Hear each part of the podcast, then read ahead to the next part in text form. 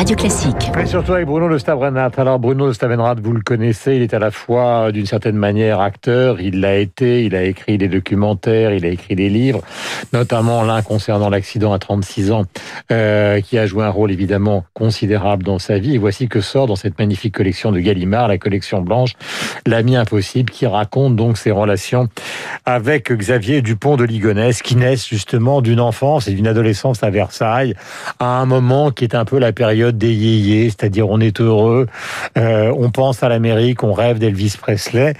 Et vous écrivez d'ailleurs dans la fin du livre, mais on va revenir dans le détail, si je ne le savais pas en fuite, si je ne t'imaginais pas en vie, je ne t'aurais jamais écrit. Je précise, avant que vous ne répondiez, que ce livre, c'est un livre triple, c'est-à-dire que c'est à la fois une enquête énorme.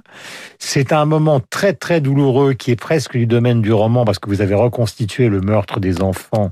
Et là, c'est forcément une, certaine forme d'invention de votre part, car par définition, vous n'y étiez pas. Et puis donc, il y a ce récit de la fin qui est, et c'est donc ma première question, cette conviction qui vous emporte depuis le début, depuis que vous le connaissez, qu'il est quelque part, peut-être en Thaïlande, sur une plage, planqué, euh, ce qui est la profonde différence de caractère avec, par exemple, quelqu'un comme Jean-Claude Romand. Alors, d'où vient cette intime conviction avant que nous parlions de l'enquête? C'est-à-dire que cette conviction est arrivée euh, dès le début et puis après, euh, quand j'ai eu accès au dossier, et puis en parlant avec les gens, et puis, si vous voulez, la conviction intime, elle est, elle est fondamentale dans, dans, dans une enquête policière. C'est-à-dire qu'il y a des choses parfois qu'on ne peut pas expliquer. Mais aussi, c'est parce que je connaissais Xavier. Et je savais que quelque part, il était du côté de la vie. Et quand on analyse toute l'enquête policière, enfin, tout le mode opératoire, mmh. on se rend compte que ça, qu'il s'y prend quand même euh, euh, presque un an à l'avance et qu'on sait que on sait qu'il a, il a un projet, il a un projet, euh, il a un projet de fuite, il a un projet de, de, de supprimer sa famille, ensuite de disparaître. Et euh, c'est pas quelqu'un qui va mourir, quoi. Quand il descend dans le sud, euh, on, on, se dit. Donc il faut donner la, date, la dernière date de son apparition sur euh, des caméras vidéo. Il faut dire aussi dans cette affaire-là, voilà, à Roquebrune sur Argens, il faut dire aussi que c'est incroyable. On apprend beaucoup de choses dans le livre. C'est qu'il y a énormément de hackers qui sont des gens qui ont été plus vite que la police pour ah récupérer des documents, à tel point que la police les a les a utilisés et les a arrêtés. Oui, c'est-à-dire que ça c'est unique dans les dans les annales policières. C'est la première fois que des qu'on va dire que des hackers internet vont plus vite et ils ont hacké tous les comptes Facebook, hmm. tout Doctissimo, tous les forums sur lequel tous les forums sur lesquels allait Agnès, Xavier, ils ont retrouvé tous les pseudonymes. Voilà, Agnès c'est son épouse. Oui, Agnès est l'épouse, Arthur, Thomas, Anne et Benoît. Hmm. Euh, et ils ont retrouvé euh, tous les messages, ce, qui a, ce qui a donné des, des informations très importantes parce qu'on on voyage comme ça dans la vie de Xavier et dans la vie d'Agnès. On, comprend ce qui se passe dans leur vie. C'est terrible. On voit le ce couple qui se déchire. C'est très émouvant, très émouvant. À partir de cette nuit du mardi 5 avril 2011, hormis des faux SMS et de multiples excuses, il faut préciser que Xavier Dupont-Ligonnès s'enferme souvent dans la cave de sa maison avec des ordinateurs. C'est un personnage assez particulier. Quelque part, c'est un joueur d'échecs. Il est brillant. Euh, à partir de multiples excuses fallacieuses concoctées au fur et à mesure par l'assassin, la famille Dupont-Ligonnès est rangée définitivement au rayon des souvenirs. Agnès, Arthur, Thomas, Anne et Benoît sont morts. Nous n'entendrons plus jamais euh, le son de leur voix. Au départ, vous êtes des ados à Versailles, dans cette période qui est celle justement des années 70-80, et lui n'a strictement rien quand on vous le décrivez, vous le décrivez longuement, vos soirées, il n'a strictement rien de, de ce personnage sinistre dont on vient de parler. Bien sûr. C'est pour ça que je l'appelle l'ami impossible. C'est-à-dire que c'est, pour moi, c'est Xavier de Ligonnès. Le Xavier Dupont, euh, c'est pour moi c'est le meurtrier, c'est cet ami que je reconnais plus. Euh, hmm. Comment il a pu supprimer sa famille Et les années 70 où, où notre amitié est née, c'était un camarade idéal. Euh, moi j'arrive à Versailles, j'arrive dans une nouvelle école et Xavier, on a la même moto, on est voisins, on habite dans la même rue. C'est un garçon charmant, sa famille est formidable, il m'accueille, je vais souvent chez eux. Donc donc d'ailleurs j'ai toujours beaucoup de mal à parler de quand je parle par exemple de la famille de, de hmm. sa mère, de sa sœur, avec lequel voilà je ne suis pas d'accord sur beaucoup de choses parce que j'ai l'impression de parler de ma propre famille. Et Xavier, euh, même si, si, les dernières années, dans les années 2000, on, on s'est un peu éloigné, on était toujours, euh, il y avait toujours une, une, ou deux fois par an, on s'appelait au téléphone. Donc, mmh. donc, puis l'amitié, c'est sacré. On dit parce que c'était lui, parce que Mais à ce moment-là, dans la perception que vous avez ouais. du personnage, le drame est totalement évacué. Enfin, il n'existe pas. Bien sûr. Alors. Mais, mais si vous voulez, j'ai compris avec les années qu'il y avait une forme de double vie. C'est-à-dire qu'il est élevé euh, sans que le sache d'ailleurs, puisqu'il il me cachera toujours euh, vis-à-vis de la de la secte, enfin on va dire du groupe de prière fermée, puisque j'explique pourquoi ça n'est pas une secte. Philadelphia. Philadelphia, fondée par la mère au début des années 70, euh, que Xavier va être un peu l'élu. Et, et, et, ce qui explique aussi qu'il soit aussi cool dans la vie, parce qu'il va faire un gros héritage. C'est-à-dire qu'il va être aux commandes de quelque chose, on ne sait pas quoi, mais lui le sait, moi je le sais pas. Et ce qui fait que pendant des années, jusqu'en 95, puisque je raconte cette fameuse scène où où, où, la SEC, le groupe de prière, se réunit et, et tout va s'écrouler pour Xavier. Et là, les problèmes vont commencer. Mais jusque-là, Xavier est l'homme le plus cool parce qu'il va faire un héritage colossal, donc tout va bien pour lui, quoi. Alors, on est dans une double personnalité qui s'installe tranquillement. Au départ, quand vous sortez euh, du bac, vous ne l'avez pas, parce que vous voulez être acteur, donc vous en contrefoutez. Lui, là, on pourrait dire que ce soit une institution particulièrement brillante, mais en tout cas, lui est plutôt un bon élève. Très bon élève, même. Et donc, ce que l'on ne comprend pas depuis le début, c'est pourquoi ce jeune homme, finalement... Euh, qui va se lancer dans une carrière de commercial, qui va vouloir monter des multiples affaires, pourquoi tout ce qu'il fait foire? Ouais, ouais, C'est ça qui est terrible. Parce que c'est un élève brillant. Euh, Xavier, son père avait, euh, son père était ingénieur. Enfin, euh, Xavier, pour moi, il aurait dû faire des militaire. Son père. Hein. non, non, il, était, ingénieur. Et il est parti en Afrique. Oui, il est parti en Afrique, mais euh, pour monter des affaires qui, elles aussi, ont échoué. Hein. Donc euh, il y avait quand même euh, quelque chose qui le prédisposait. Mais Xavier était un garçon brillant. Euh, moi, je le voyais faire des grandes études, quoi. Et puis, alors peut-être aussi à cause de cette, cette histoire d'héritage virtuel. C'est-à-dire que Xavier, euh, il avait envie de voyager, il avait envie d'être cool, il avait envie de mhm. voyager aux États-Unis, et donc il a toujours été libre. Ce qu'il a fait d'ailleurs à plusieurs Ce qu'il a fait jusqu'au jour où je pense que sa mère l'a rappelé un peu à l'ordre en lui disant parce qu'il était fiancé avec Agnès, il l'a quitté, il est parti aux États-Unis, il a connu une Allemande, et puis un jour, sa, sa maman lui a dit, écoute Xavier, tu vas épouser Agnès, euh, qui était toujours là, folle, folle énamourée, qui avait eu un enfant d'un autre, d'une autre liaison, et là Xavier est rentré dans, dans, le, dans le rang, et puis il a commencé à construire sa famille, hum. mais à déménager tous les deux ans. Et ça, c'est aussi quelque chose, il doit déménager 15 ou 18 fois en, hum. En l'espace de, de, de, 20 ans. Quoi. Ce qui ressort de ce livre, dont je disais qu'on pouvait le lire à trois niveaux, c'est-à-dire à la fois comme une enquête, comme un roman, et en même temps comme une lettre que vous lui adressez, c'est que nous ne sommes pas dans le fait divers sordide, nous sommes au cœur du mystère de ce qu'est euh, l'humanité dans sa version la plus tragique. Tragique.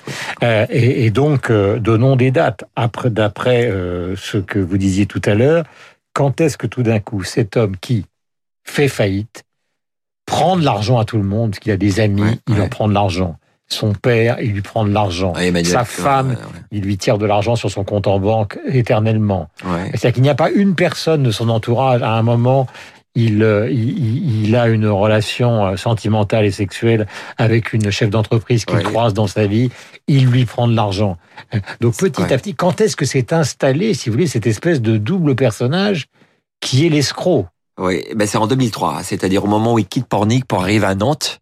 Et d'ailleurs, quand il arrive à Nantes, il n'a pas de fiche de paye, donc il peut pas louer une maison.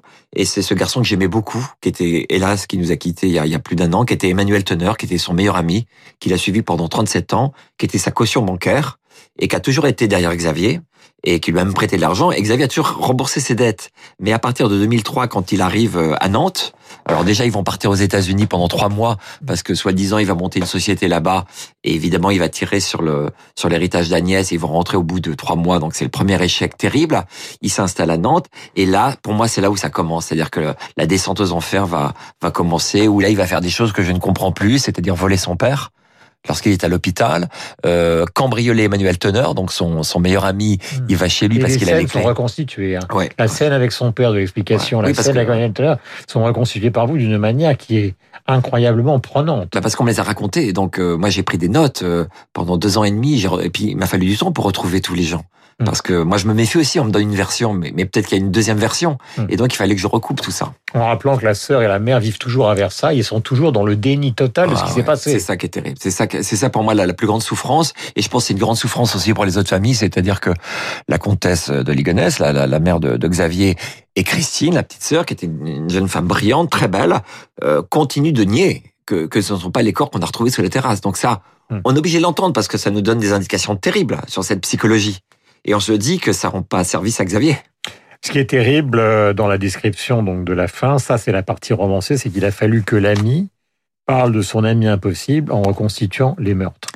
Or, les meurtres, et c'est là où on entre dans le domaine de quelque chose qui est une sorte de, de mythologie euh, tragique, C'est-à-dire que tout ça est fait de sang-froid, comme disait Truman Capote, avec un fusil qui appartient à la famille, avec euh, des somnifères pour endormir tout le monde, avec des coups qui sont portés à bout touchant, avec un ensevelissement euh, qui est méthodique, c'est-à-dire avec achat de pelles, achat de chaux, achat de sacs particuliers, etc. Donc c'est une, véritable programmation. Oui, et puis c'est en deux temps, puisqu'il tue Thomas, son fils, deux jours après là on voit que c'est une machine de guerre, c'est-à-dire qu'il a, il a prévu de supprimer sa famille et euh, rien ne rien ne le fera reculer. Mais vous savez, c'était une grande discussion avec euh, l'éditeur, mon, mon, éditeur euh, Ludovic Escande, parce que j'avais pas mis ce chapitre où on, on tuait les enfants. pour moi, c'était terrible. Je pouvais pas l'écrire d'ailleurs. Et il m'a dit, tu sais, Bruno, le, le, la mort des enfants, la mort d'Agnès, enfin l'histoire ligonesse, on en rigole, les humoristes, l'histoire du pont de Ligonesse. Enfin, ça fait marrer tout le monde. Et il me dit, c'est, c'est pas normal ça. Toi qui es, toi qui es romancier, écrivain, auteur euh, toi qui le connaissais, toi qui qui sais euh, qui sait comprendre et écrire, euh, raconte, enfin, dis-nous, raconte-nous euh, euh, ce que c'est qu'un homme qui se lève la nuit, qui prend son fusil et qui va tuer toute sa famille d'une façon quasiment militaire. Quoi. Et de sang-froid pour reprendre les et de sang-froid. Et de sang-froid. Et donc ça a été terrible, mais je me suis dit, allez, on y va, quoi. Euh, et, et, je pense que, grosso modo, c'est ce qui s'est passé, quoi. C'est-à-dire qu'il se lève la nuit. Alors maintenant arrive, euh, parce que il y, a tous les détails de ces trois parties que j'explique. Après, il faut essayer d'expliquer quelque chose. Est-ce que c'est la faillite? Parce que ce sont des faillites et des faillites et des faillites. Et qu'on est dans une famille aristocratique. Vous-même, vous appartenez à une famille aristocratique, puis une très... donc c'est l'honneur perdu euh, des deux Ligonès. Est-ce que c'est ça l'explication? Est-ce que c'est aussi, parce que vous en parlez, et c'est une partie sur laquelle on n'insistera pas, une certaine forme de défaillance sexuelle, quelque chose de, problématique qui existe dans le couple, qui peut être euh, euh, l'explication? Ou est-ce que c'est cette influence quand même, il faut bien le dire, d'une famille qui sur le plan, on parle même de l'apocalypse, sont des timbrés euh, Oui, est-ce que, est-ce que Xavier était un psychopathe ou sociopathe. moi, je ne pense pas au sens clinique du terme, mais je pense que c'est pour ça d'ailleurs que, en fait, la jeunesse du mal, pour moi, elle remonte à, l'enfance et l'adolescence. C'est-à-dire tout ce parcours double que Xavier va, va mener, c'est-à-dire avec ses amis, où c'est un garçon tout à fait normal, et puis toute la vie euh, aux côtés de, de, Philadelphia, où il va aller en, monastère, en abbaye, faire des retraites, euh, euh, et préparer, on va, on va dire en quelque sorte, une, une forme d'apocalypse, quoi. Mm. Parce que quand vous voyez tous les messages, c'est pour ça que le travail des hackers était extraordinaire. Euh, tout, tout, le travail de, de, Xavier, enfin tout le travail des hackers, où on voit Xavier sur les forums catholiques, alors qui dit qu'il a perdu la foi, et toutes les nuits il bataille contre des prêtres, contre des gens, parce qu'il était fort, hein, il était fort sur, sur la Bible, les évangiles, les histoires euh, de la religion. Il était très très fort, Xavier. Et on se dit, mais pourquoi oui, D'ailleurs, vous avez retrouvé des milliers de messages, ah et ces milliers de messages euh, sont euh, l'explication finalement de, cette, de cette espèce de, de, folie qui le caractérise. Bon, il fuit dans le sud. pourquoi La carte bleue marche. pourquoi il est dans le sud? Et puis alors, l'avalanche de témoignages qui continue euh, encore à arriver aujourd'hui, avec des gens qui téléphonent à la police toutes les cinq minutes en disant on l'a vu. Et puis l'histoire de Glasgow. Voilà, l'histoire de Glasgow euh, qui a fait la une des journaux récemment. Mais je suis obligé de vous reposer euh, quand même cette question qui est, qui est, celle du début, c'est-à-dire celle de l'intime conviction. Parce que vous êtes un romancier, donc... oui, on peut... vous pouvez vous tromper totalement, c'est-à-dire je, je, oui, euh, Guillaume, moi je marche avec la, enfin, la vérité et le mensonge, c'est-à-dire que je, je, je, peux concevoir que certaines personnes pensent qu'il est qu'il est qu'il est mort, mais moi je je pense pas. Et puis euh, euh, une grande partie de sa famille pense qu'il est vivant. Alors est-ce qu'on l'a aidé? Est-ce qu'il est protégé? Euh, Oui, est-ce qu'il se cache? Hein euh, Donc il y, y, a eu des pistes. Alors c'est vrai que la police n'a pas eu de chance la police n'a pas eu de chance. Euh, et, il faut de la chance dans les affaires bah, criminelles. il faut expliquer pourquoi. C'est parce qu'il y a eu un décalage au départ. Tout le monde a cru à une Il a envoyé tout un système de l'heure en disant la famille déménage, on part, on va en Australie. Ce qui fait qu'entre l'effectivité du meurtre et le fait qu'on soit rendu compte que tout ça était bizarre, il y a eu un décalage d'une quinzaine de jours qui peut lui avoir permis totalement de disparaître. Et ça, il l'avait prévu. Pourquoi il a caché les corps? C'est parce qu'il voulait gagner du temps. Il pensait qu'on les trouverait pas. Mm. Pourquoi il va dans le sud? C'est aussi, euh, il sait qu'il y a des, il y a des montagnes, des ruisseaux, euh, que, et c'est ce qui s'est passé pendant un mois et demi. Les gendarmes, les pompiers, les secouristes, les, les monastères ont été voilà. Donc, donc il avait quand même presque 10 jours d'avance, ce qui est énorme dans une affaire criminelle. Donc il avait le temps. Mais tout ça, pour moi, euh, pour moi, Xavier, c'est un joueur d'échecs. C'est quelqu'un qui a, dès le moment où il a pris sa décision, il a pris le temps de, de, de préparer sa fuite. C'était pas, c'est pour ça que je, je suis persuadé qu'il est vivant et qu'il se cache quelque part. C'est que il savait tout ça, il savait hmm. tout ça. Mais il pensait pas qu'on trouverait les corps aussi vite. Dernier point qui est important aussi, et ça c'est euh, dans la psychologie, euh, et le mot est terrible, de l'extermination, c'est qu'au fond, il y a sa folie personnelle qui est incontestable, ce glissement que vous évoquez, mais il y a aussi cette idée, parce que ses enfants sont magnifiques. Il aime euh, ses enfants. Il, aime ses enfants. C'est-à-dire qu'en fait, dans son délire, il les abat pour leur éviter qu'ils découvrent Bien sûr. Que la vérité sur son état, qui est celui de l'homme totalement ruiné et déshonoré. C'est ce que les, les, les, criminologues appellent un crime altruiste, c'est-à-dire que je supprime ma famille parce que je, je considère, j'estime que c'est la meilleure solution pour eux, ce qui est horrible. C'est-à-dire qui peut comprendre ça, quoi? C'est aux éditions Gallimard, le livre s'appelle L'ami impossible. Euh, c'est un livre qui d'ailleurs a un grand succès euh, et qui est signé Bruno de Stabenrath, qui a eu la gentillesse de venir nous voir euh, ce matin. L'enquête est toujours en cours, hein, c'est ça? Toujours en cours et il va y avoir une enquête, je pense, sur la sur la sur Philadelphia, à Di Marlène 8h59, nous sommes sur l'antenne de Radio Classique. nous avons rendez-vous avec Franck Ferrand dans un instant. Le rappel des titres avec Marc Bourreau. Bonne journée à vous, Bruno Stabenrath. Merci, merci d'être venu.